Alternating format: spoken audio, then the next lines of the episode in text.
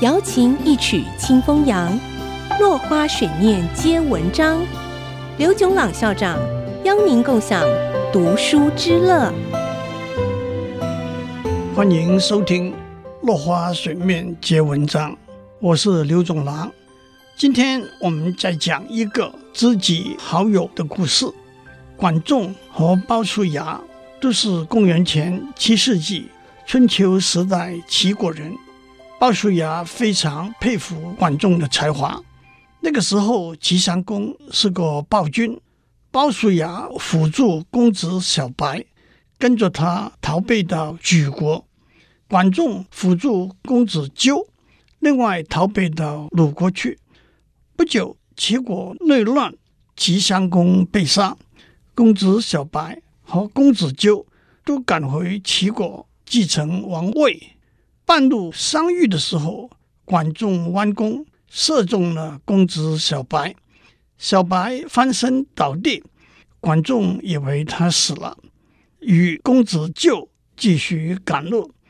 其实公子小白只是假装中箭，和鲍叔牙兼程回到齐国，取得政权，成为齐桓公。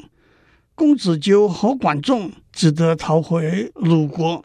之后，齐桓公出兵大败鲁国，要求鲁庄公杀死公子纠，并且交出管仲。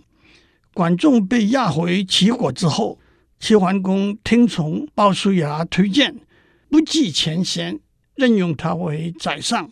鲍叔牙自己退居大夫的职位。齐桓公在管仲的辅助之下，成为诸侯中的霸主。对于鲍叔牙的友谊，管仲点滴在心。他说：“我和鲍叔牙一起做生意，分钱的时候，我总是多拿一点。他知道我穷，不认为我贪财。我做过三次官，都被罢黜，他不认为我没有才能，只说是时机不好。我参加过三场战事，屡屡败逃。”他不责怪我懦弱，因为知道我有老母亲要供养。公子纠失败了，我没有为公子纠自杀，他也不怪我不知羞耻。他知道我只会以功名，不能彰显于天下为羞耻。所以管仲说：“生我者父母，知我者胞之也。”之后，大家就用鲍叔牙和管仲的故事来描写知己朋友之间的情谊。对于管仲的评价，孔子说：“管仲之德不胜其才。”宋朝的苏洵说：“齐国的强盛不在于管仲，而在于鲍叔牙，因为鲍叔牙能够向齐桓公推荐管仲，齐国后来的动乱。”不在于之后的乱臣，而是管仲本人。因为管仲明知齐桓公没有用人的能力，却没有提醒他不可用的人，也没有安排有德有能的人接替他。司马迁在《史记》也说，管仲辅助齐桓公，不劝勉他实行王道，却帮他成为暴主。